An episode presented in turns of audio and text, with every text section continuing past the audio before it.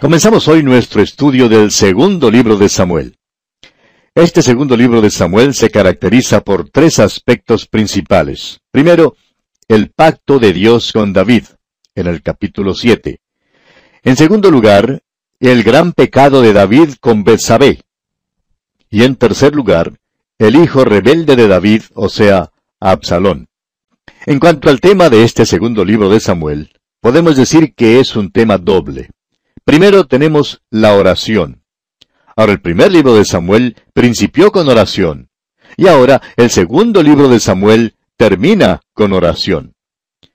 El segundo tema que encontramos en este segundo libro de Samuel es el reino, o sea, el cambio de gobierno de una teocracia a una monarquía. Y tenemos aquí el pacto de Dios con David. Ahora, entre los capítulos y versículos dignos de recordarse, tenemos en primer lugar el capítulo 7, que como ya dijimos tiene el pacto de Dios con David. En segundo lugar, el versículo 33 del capítulo 18, que nos presenta el dolor de David por Absalón su hijo. En tercer lugar, el capítulo 22, que nos presenta el cántico de alabanza de David, el cual encontramos también en el Salmo 18. Y en cuarto lugar, el versículo 24 del capítulo 24, donde David habla contra la religión barata. Ahora el segundo libro de Samuel está tan lleno de David como el Nuevo Testamento está lleno de Cristo. Este libro se entrega por completo al reinado del rey David. El primer libro de los reyes registra los pocos años decadentes y la muerte de David. La vida y los tiempos de David tienen importancia porque él es el progenitor de Jesús, como lo expresa el capítulo 1 del Evangelio según San Mateo, versículo 1. Y es también un tipo simbólico de él como rey. También el libro de los Salmos, en gran manera, fue escrito por David basándose en las experiencias de su propia vida. Aquí en el segundo libro de Samuel, los capítulos 1 al 10 cuentan de los triunfos de David. Y los capítulos restantes, los capítulos 11 al 24, cuentan de los apuros de David. Hay muchas nuevas personas que aparecen en este libro con las cuales el estudiante de la Biblia debe familiarizarse. Así es que vamos a entrar de lleno en nuestro estudio del capítulo 1. Leamos pues los primeros dos versículos de este capítulo 1 del segundo libro de Samuel. Aconteció después de la muerte de Saúl, que vuelto David de la derrota de los amalecitas, estuvo dos días en Ciclag. Al tercer día, sucedió que vino uno del campamento de Saúl, rotos sus vestidos, y tierra sobre su cabeza, y llegando a David se postró en tierra e hizo reverencia. Estos eran tiempos oscuros en la historia de Israel. Habían sufrido una derrota en la guerra. Se hallaban en apuros porque estaban fuera de la voluntad de Dios. Al final de la Segunda Guerra Mundial creíamos que habíamos logrado la paz en el mundo, y pensamos que podíamos dormirnos en nuestros laureles y de allí en adelante disfrutar de una vida de pecado y lejos de Dios. Estamos seguros de que ese es uno de los motivos por el cual no hemos conocido ni un día de paz desde el fin de la Segunda Guerra Mundial. Para nosotros ha sido una guerra continua desde entonces. Creemos que puede haber una lección aquí para nosotros. Habrá tumulto y guerras para la nación, el pueblo o los individuos que están fuera de la voluntad de Dios. El profeta Isaías dice en el capítulo 57 de su profecía, versículo 21, No hay paz, dijo mi Dios, para los impíos. Isaías dijo eso tres veces. Y me pregunto si eso no es también aplicable para nosotros en el día de hoy. Como ya hemos dicho, fueron unos tiempos muy oscuros para Israel. Usted puede ver la posición en que se encontraban. El rey Saúl estaba muerto. Jonatán y los otros hijos de Saúl también habían muerto. Israel había perdido la batalla. Los filisteos habían tomado toda la región norteña alrededor de Galilea y ahora también habían ganado terreno en el sur. David no sabía lo que había ocurrido en la batalla. Él había tenido que rescatar a sus propios seguidores de manos de los amalecitas. Luego se fue a Ciclag. Había estado allí algunos días sin oír ni una sola noticia. Por fin, un hombre completamente desgreñado, cubierto de lodo, de polvo y llevando vestidos rotos, encontró el campamento de David, y dijo que había llegado de la batalla. Informó entonces a David que los filisteos habían ganado la batalla y que Saúl había muerto. Luego explicó a David lo que había pasado. Leamos los versículos 3 hasta el 10 de este capítulo 1 del segundo libro de Samuel. Y le preguntó David, ¿De dónde vienes? Y él respondió, Me he escapado del campamento de Israel. David le dijo, ¿Qué ha acontecido? Te ruego que me lo digas. Y él respondió, El pueblo huyó de la batalla, y también muchos del pueblo cayeron y son muertos. También Saúl y Jonatán su hijo murieron. Dijo David a aquel joven que le daba las nuevas, ¿Cómo sabes que han muerto Saúl y Jonatán su hijo? El joven que le daba las nuevas respondió, Casualmente vine al monte de Gilboa, y hallé a Saúl que se apoyaba sobre su lanza, y venían tras él carros y gente de a caballo. Y mirando él hacia atrás, me vio y me llamó, y yo dije, heme aquí. Y me preguntó, ¿quién eres tú? Y yo le respondí, soy Amarecita. Él me volvió a decir, te ruego que te pongas sobre mí y me mates, porque se ha apoderado de mí la angustia, pues mi vida está aún toda en mí. Yo entonces me puse sobre él y le maté, porque sabía que no podía vivir después de su caída. Y tomé la corona que tenía en su cabeza y la argolla que traía en su brazo, y las he traído acá a mi señor. Podríamos preguntarnos, amigo oyente, si en verdad este amarecita no encontró solo el cuerpo muerto de Saúl y le quitó la corona y la argolla y las llevó a David. O si por otra parte se encontró con Saúl mientras todavía estaba vivo. Bueno, Creemos que cuando este amarecita encontró a Saúl después que éste se había echado sobre su espada, todavía vivía. Cuando este amarecita pasó, Saúl le pidió que terminara de matarlo. Lo interesante es que este joven confesó a David lo que había hecho, y parece que esperaba que David le diera alguna eh, condecoración por su hazaña y que le inscribiera para una pensión vitalicia. Pero leamos lo que ocurre aquí en los versículos 11 hasta el 14, de este capítulo 1 del segundo libro de Samuel. Entonces David haciendo de sus vestidos los rasgó, y lo mismo hicieron los hombres que estaban con él. Y lloraron y lamentaron y ayunaron hasta la noche por Saúl y por Jonatán su hijo, por el pueblo de Jehová y por la casa de Israel, porque habían caído a filo de espada. Y dijo David a aquel joven que le había traído las nuevas, ¿De dónde eres tú? Y él respondió, yo soy hijo de un extranjero, Amalecita. Y le dijo David, ¿Cómo no tuviste temor de extender tu mano para matar al ungido de Jehová? Si este hombre mató a Saúl, es porque Saúl había desobedecido a Dios cuando rehusó matar a todos los amalecitas, según el mandato de Dios en el primer libro de Samuel capítulo 15. Si Saúl hubiera obedecido a Dios, este hombre no habría estado vivo para matarlo, y quizás Saúl hasta podría haber sobrevivido. David le preguntó a este joven, ¿cómo fue que no tuvo temor para alzar su mano y dar muerte al ungido de Dios?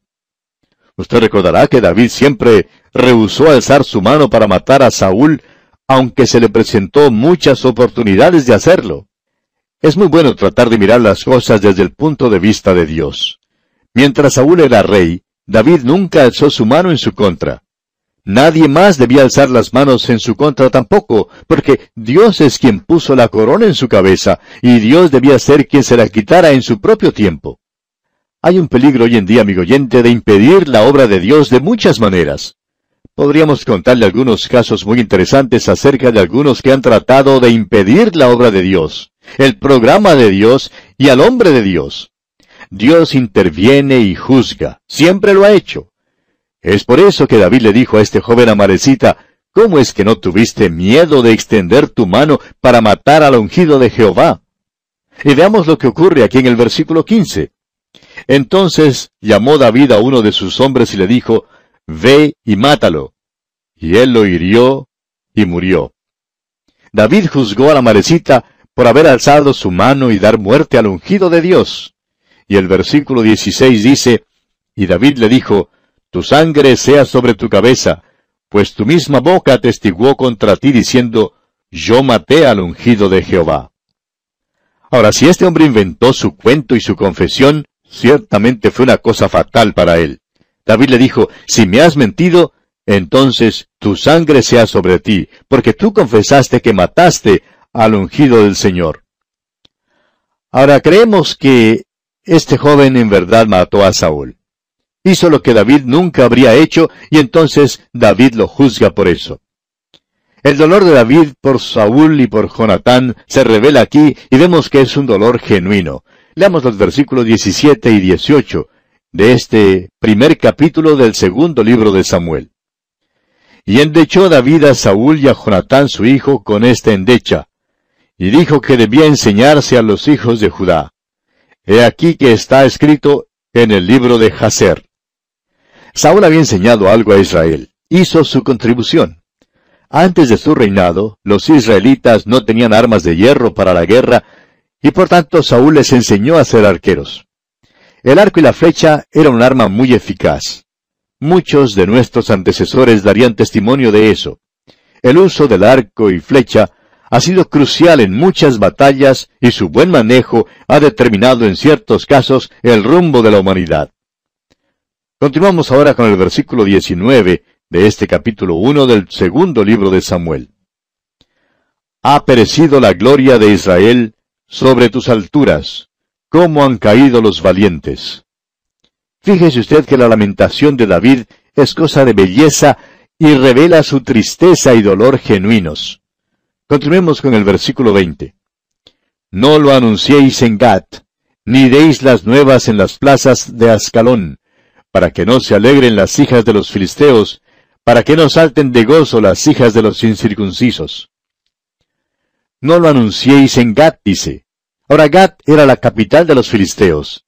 Ni deis las nuevas en las plazas de Ascalón. Ascalón está en la faja de Gaza. David todavía está viviendo en la tierra de los filisteos. Prosigamos con los versículos 21 y 22. Montes de Gilboa, ni rocío ni lluvia caiga sobre vosotros, ni seáis tierras de ofrendas, porque allí fue desechado el escudo de los valientes, el escudo de Saúl, como si no hubiera sido ungido con aceite. Sin sangre de los muertos, sin grosura de los valientes, el arco de Jonatán no volvía atrás, ni la espada de Saúl volvió vacía. A nadie le fue posible decir que Saúl o Jonatán eran cobardes. David y Jonatán eran amigos íntimos, se amaban. El dolor de David aquí, pues, es sincero. Avancemos con los versículos 23 y 24 de este capítulo 1 del segundo libro de Samuel. Saúl y Jonatán, amados y queridos, inseparables en su vida, tampoco en su muerte fueron separados más ligeros eran que águilas, más fuertes que leones. Hijas de Israel, llorad por Saúl, que nos vestía de escarlata con deleites, quien adornaba vuestras ropas con ornamentos de oro. Saúl había traído prosperidad a la tierra, y eso es lo que expresa aquí David. Sigamos adelante con los versículos 25 y 26. ¿Cómo han caído los valientes en medio de la batalla? Jonatán, muerto en tus alturas. Angustia tengo por ti, hermano mío Jonatán, que me fuiste muy dulce. Más maravilloso me fue tu amor que el amor de las mujeres.